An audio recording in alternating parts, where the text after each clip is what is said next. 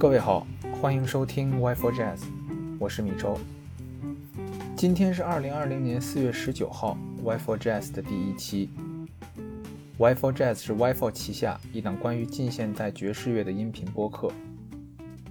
我们主张爵士不应该只是一种音乐类型，它更为当代都市生活提供了一种可以参考的可能性。我们的口号是即兴即合理。说到嗯，做这场播客的原因呢，其实也并不是特别随意的一个行为，因为嗯，反观了一下自己的生活，其实发现自己呃有点惊讶到，就是说没有发现自己生活当中这么多的场景是被音乐啊，尤其是爵士乐所包围的。因为平时自己在很多的这个时间里面，比如上下班啊，比如自己去健身的时候、做饭的时候，都会听的音乐都是爵士乐。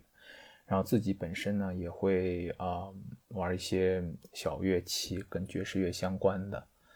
嗯，同时呢，我平时是跳这个 Lindy Hop 这种舞蹈。那么对 Lindy Hop 比较熟悉的朋友，大家也知道，它是根植于这个爵士乐的一种舞蹈。所以后面回头想想自己生活当中，其实蛮多场景都是跟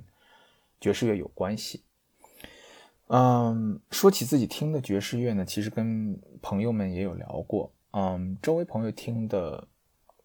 就是高阶一点的爵士乐，大家可能知道的都是 Louis Armstrong，对吧？知道这个呃 Chad Baker，然后 Bill Evans 这种啊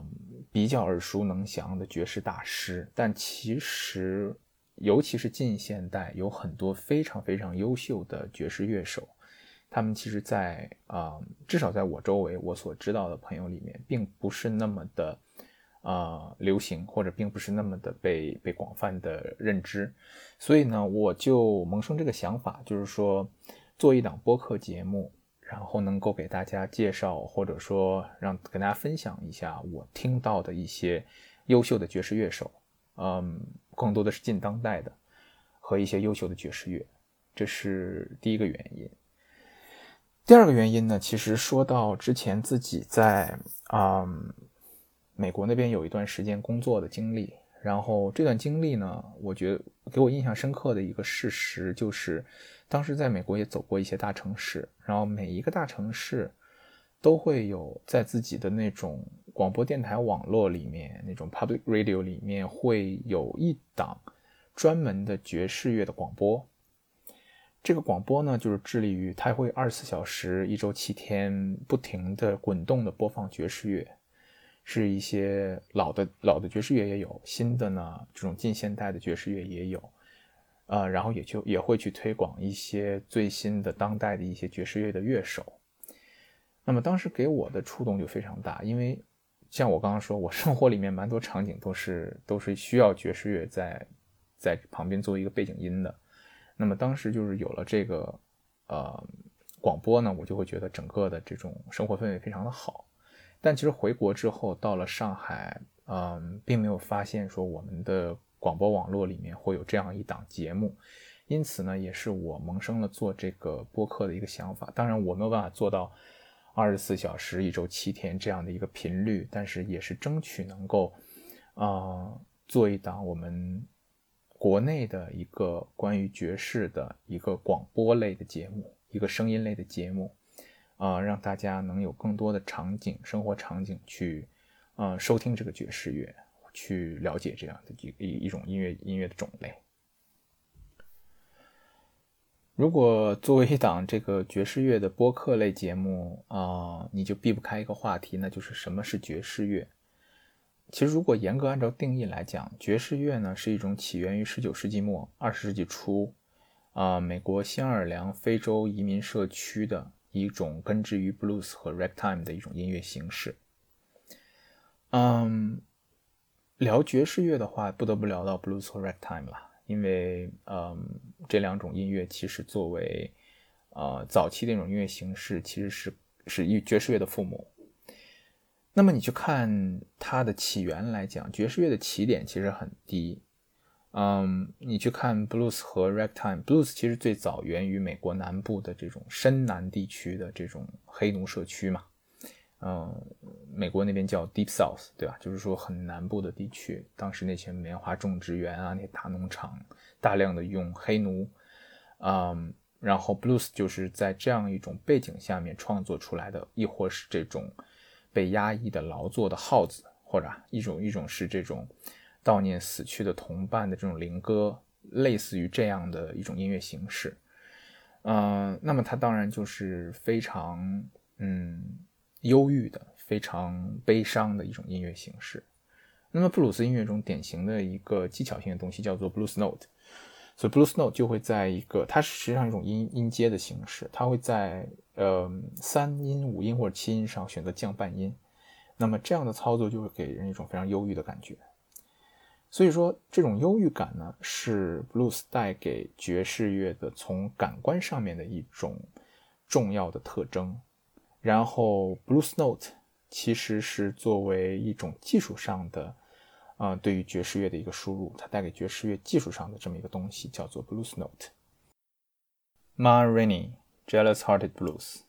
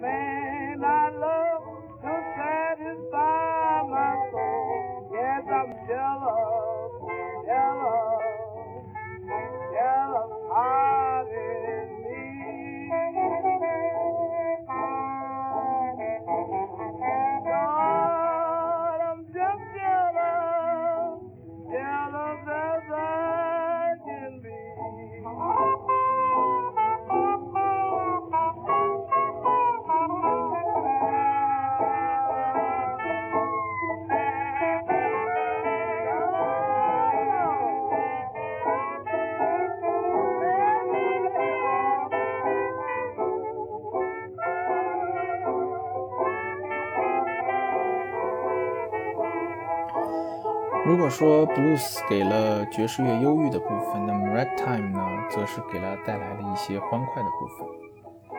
和 blues 一样，ragtime 最开始也是一个不怎么能上得了台面的音乐形式。它其实是那些地位低下却天赋异禀的乐手演奏给新奥尔良红灯区的妓女们，让他们跳舞用的一种音乐。除了音乐情感呢，嗯，ragtime 从技术上。给爵士乐提供了一个非常重要的特性，那就是切分音符。嗯，大家今天之所以能够随着爵士乐翩翩起舞，包括像我们跳 Lindy Hop 的那些呃需要的那些节奏类型，其实和它 Ragtime 的源头是密不可分的。The Entertainer Scott Joplin。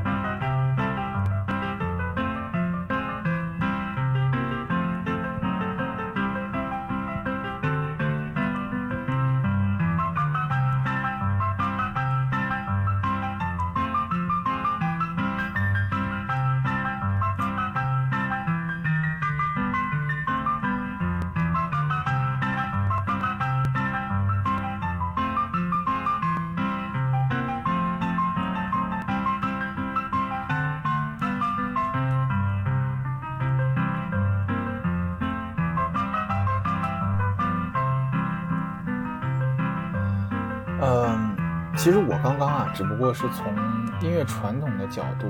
给爵士乐下了一个定义，或者说一个大概的定义。之所以说大概呢，是因为，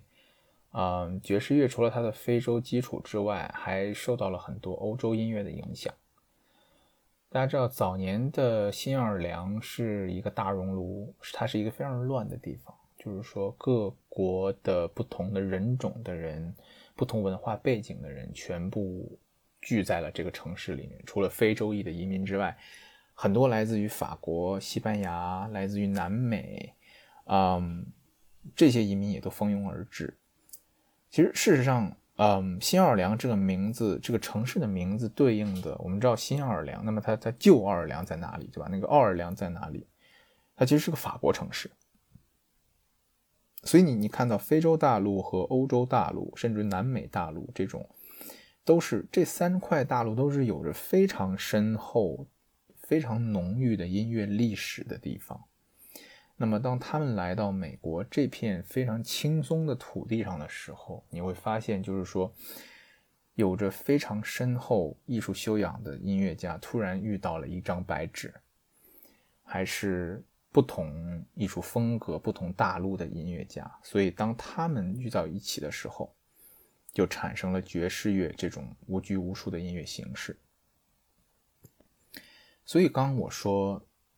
我给爵士乐从音音乐呃源头上下了一个大概的定义，是因为爵士乐其实是非难非常难以定义的。嗯，在它发展的这一百多年的历史里。爵士乐其实，你去看它的发展历程，它其实是一种，嗯，类似于这种贪吃蛇的这种模式。它遇到某种形式的音乐，它会把它吞掉，把它变成自己的一部分，进而发展出与之相关的一套爵士乐的体系。它会其实把任何它遇到的爵士，呃，它遇到的音乐形式爵士化。所以说呢，这是一种非常强大的或者非常有影响力的一种音乐形式。嗯，我其实也不是第一个试图给爵士乐下定义的人。有一些定义，就是说大家已经很多人试图从很多的角度给爵士乐下一些定义。那么有一些定义里面，我还是挺喜欢的。比如说，呃，美国有一个挺有名的乐评人叫做 Robert Crystal。呃，Robert Crisco 说呢，爵士乐就是创造一些事物，再让它们消逝。爵士乐里面非常重要的一个呃钢琴演奏家要呃艾灵顿公爵，他给爵士乐下定义更绝对。他说爵士乐就是音乐。嗯，但其实我更喜欢定义是在一个电影里面，是那个《海上钢琴师》一九零零。这个可能大多数听众都都看过这个电影，嗯，在电影里面，我不知道大家还有没有这个印象啊，就是呃，布鲁特文斯演的那个小号手 Mike，他登上那个一九零零载的那艘船之前，他要面试嘛，他去面试，他说，呃，那个面试官问他说，你要你要面什么什么什么职务？他说我要面一个小号手。他说我们已经有小号手了，那。麦克其实也没多说话，他直接把他小号拿出来，就就即兴吹了一段然后吹完了之后，面试官就就很惊讶嘛，因为他吹得很好。面试官就问他说是什么乐曲，麦克说他不知道，他说我只是随便演奏了一段然后面试官说的那句话我非常喜欢，他说如果你什么都不知道，如果你不知道这首这首这种曲子是什么，那它就是爵士乐。What do you do? I play the trumpet. We've already got musicians on board. Next!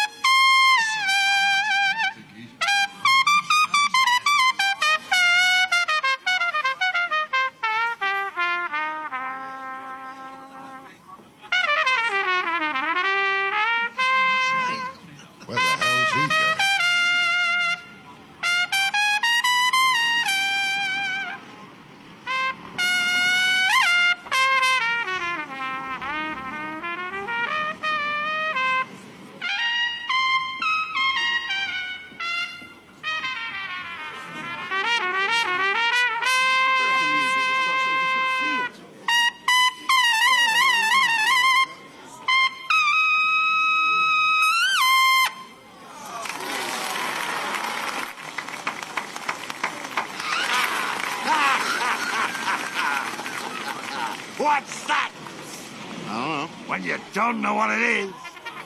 it's jazz. 嗯、爵士乐的特点除了技术上的 blues note 和切分音之外呢，其他的这种非常重要的一个不可或缺的特点因素就是即兴表演。这也就是呃为什么我喜欢爵士乐的原因。嗯，也就造就了其实爵士乐一般在现场看的时候，它的现场表演总是比录音更有意义的，因为它不光是一个可以听的音乐，它还是一个需要观赏、很有观赏性的一个音乐。嗯，大家知道，在爵士乐过程当中，大家去看那个爵士乐的呃表演啊，一般是除了那种大的编制性的那种 swing 乐队、大乐队，是爵士乐里面单独的一个音乐类型。那么更多的这种爵士乐现场表演，或者大家能听到的爵士乐，一般都是小乐队，三人的一个 trial，或者说四个人，甚至说五个人的这种编制。然后你会发现，这种爵士乐的编制呢是非常随意的，一般一个鼓、一架钢琴、一个贝斯，然后随意再加一个吹奏乐器或者弹奏乐器，你你就可以组成一个爵士乐，所谓爵士乐团。甚至我看过。一场爵士乐表演就是一个钢琴和一个长号，这样两个人组成一个爵士乐团。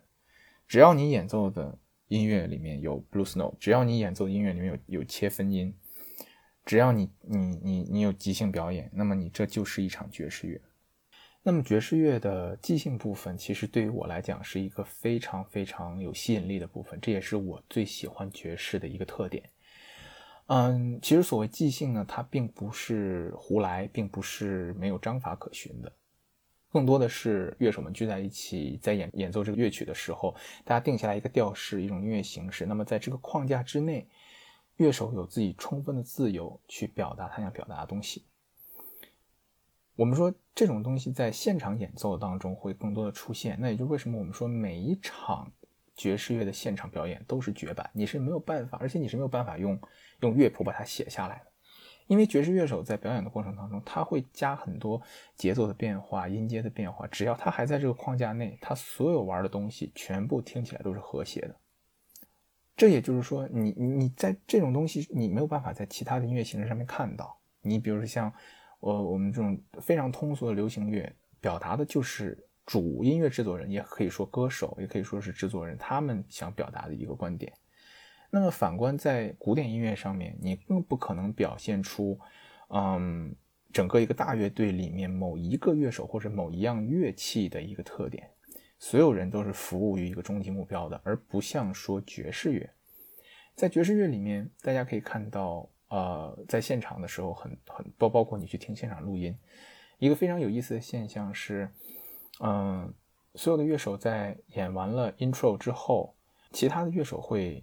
弱下来，或甚至停掉，那么就只留给一个乐手一些空间，让他去自由的发挥。比如说小号，比如 saxophone，比如说是甚至鼓、钢琴，甚至于 bass，每一个乐器都可以有自己独立的空间。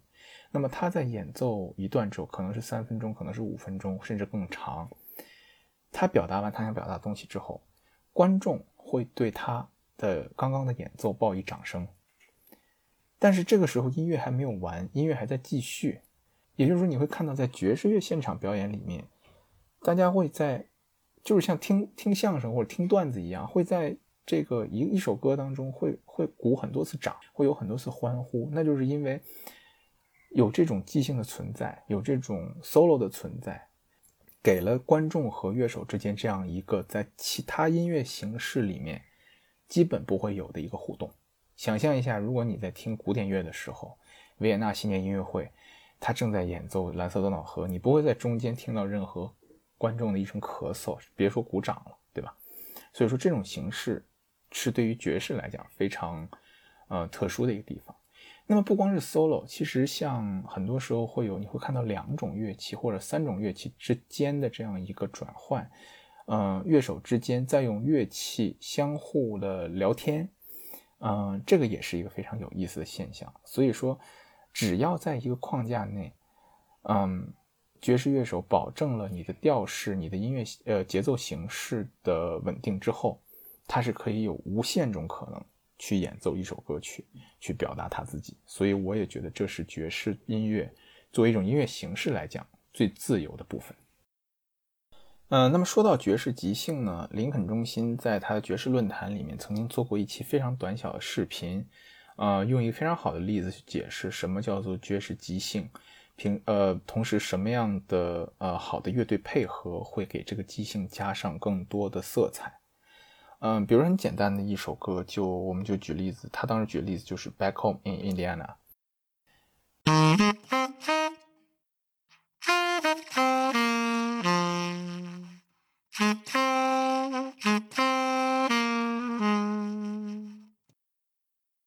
刚刚那种非常小白的、非常正常的演奏方式，稍微加一点节奏性或者是音阶性的变化，就会加入很多乐手个人的色彩。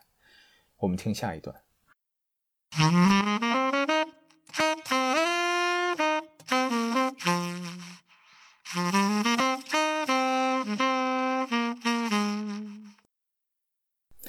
这种个人风格很强的演奏方式，在配合上乐队之前既定的这种和弦和音乐风格之后，大家会听到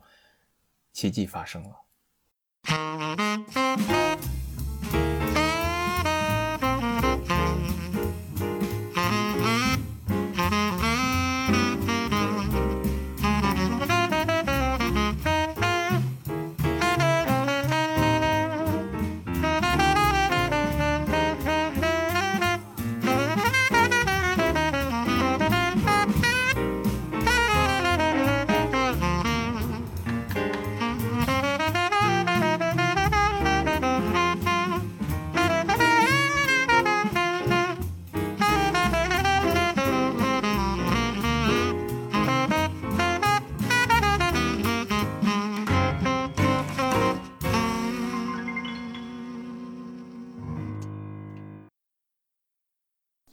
最开始的爵士从布鲁斯和 ragtime 脱胎出来之后，更多的是一种 big band，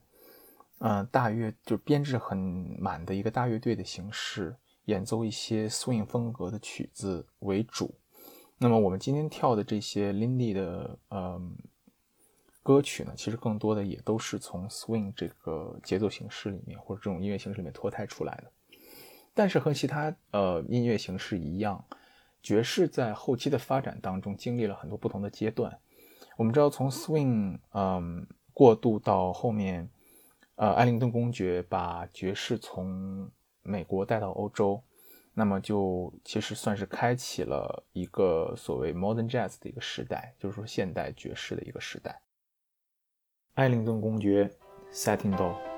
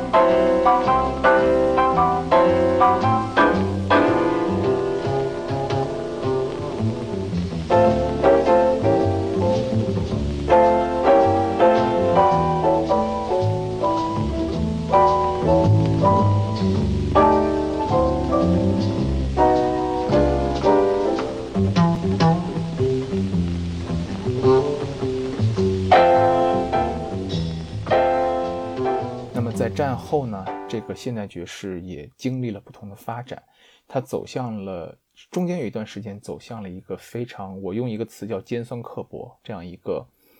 呃，一个形容，因为它说实话也确实是我听到这个爵士的时候，这种音乐的时候给我的感觉，嗯，比如说 bebop。呃，Miles Davis 他的音乐很多是那种我觉得是非常尖酸刻薄的音乐，虽然它是也是非常非常好的音乐形式，但是，嗯，它是一些稍微有点难懂，嗯，稍微有点高阶的这样一种音乐形式。然后后面他又去呃 cross 这个 Afro-Cuban 这种啊南非的、南美的啊这些不同的音乐形式，然后他当然跟古呃。呃，巴西的音乐，呃，相遇了之后产生了 Bossa Nova，啊，后面又有 Hard Pop，又有 Modern Jazz，然后到了英国之后又有 Acid Jazz，那么爵士传到了日本，又是另外一种不同的形式 Japanese Jazz，然后整个的到了，当然到了南美又有 Latin Jazz，所以。爵士真的是我之前提到一个一个观点，就是它其实是一种贪吃蛇的这么一个音乐形式，因为它太自由了，它可以提供太多的可能性，所以在这个过程当中，它遇到哪种音乐形式，它会把这种音乐形式吃下来，加入 blues note，加入切分音，加入即兴，加入其他的一些爵士特有的因素，把它爵士化。所以说，最终我们听到的不同的这些爵士音乐。都是爵士的特点，但是你会听到，除此之外，它还有它各自的微小的差别。其实说到这儿呢，嗯，想说两句题外话。我觉得爵士乐在音乐的发展历史当中，其实可以跟绘画去做一个对比。我觉得他在绘画当中的一个，嗯，可以类比的流派，其实就是印象派。为什么这么说呢？印象派其实成产生于十八世纪末十九世纪初，在那段时间，在艺术史上或者在绘画史上，一个非常重大的变革或者非常搅局的一件事情，就是有人发明了呃照相机。嗯，一个法国人把照相机发明出来之后，那些写实派的画家或者就是我们说总体来讲这些画家，发觉照相机这个东西打破了绘画。原原本本的存在的意义，也就是说，我原来一直以所练就的这种功底，都是如何把一个东西画的像。但当他发现我画的再像都没有一个机器在很短时间内照出来的照片像的时候，他会重新思考这件事情。他会说：“我这一手记忆，我这个绘画的这种技艺，到底应该应用在什么上面？”所以，大家在知道照相机这件事情之后。从写实转向了写虚，他们更关注自己内心的一些感受。从此以后，画画并不服务于一个具象的原因了。那么转移到音乐上面也是，因为画画上面，我觉得绘画这种艺术形式是最直观的嘛，所以大家可以发现，其实在整个艺术这个大品类或者大范围的呃一些变革里面，所以很多变革都是以绘画为先导的。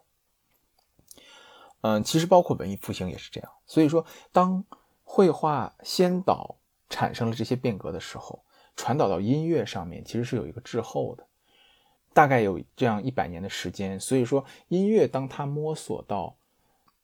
可以不去写实，可以不去古典，可以不去完全在一个条条框框下面去做事的时候，他就来到了它的爵士时代。所以说，爵士我觉得和古典相比，它不再服务于任何一个具象的东西，它只是完完全全的用来表达音乐家自我，因为它有足够的空间，它足够的自由。那么回到这档节目来，我觉得我想做的这个 Why for Jazz，其实它根本不是一个科普的科普性质的一个播客。因为如果说说到科普的话，其实真的就有一点班门弄斧的感觉啊！我相信听众里面有很多人懂爵士乐，懂得比我多。那么回到最终做这个播客的初衷，其实真的就是想给大家多介绍一些，呃，我听到的好听的音乐，分享一些近现代非常棒的爵士乐手，不那么为人所知的爵士乐手，同时给大家提供一些。更多生活场景里面的背景音乐吧。我觉得爵士以它的即兴，以它的自由，而成为我最喜欢的一种音乐形式。我同时觉得它值得被介绍给更多人，值得被更多人听到。那么，尤其是在这种现代生活、都市生活的忙忙碌碌的人海当中，我觉得可能当你在每天必不可少的就要去做一些事情的时候，把耳机戴上，去听一首爵士乐。听一首可能自己并不是很熟悉的一个陌生的乐手，但是他演奏的乐曲同样符合你的口味，我觉得这可能是一个挺幸福的事儿吧。今天的 Y for Jazz 第一期就到这里啊，最后结尾呢，我希望分享给大家一个我最近在听的非常棒的一个音乐家 Chuck Mangiani 的一首非常有名的小号曲。这首曲子听上去的感觉和它的曲名一样。这首曲子叫做《Feel So Good》，Chuck Mangiani，《Feel So Good》，祝大家晚安。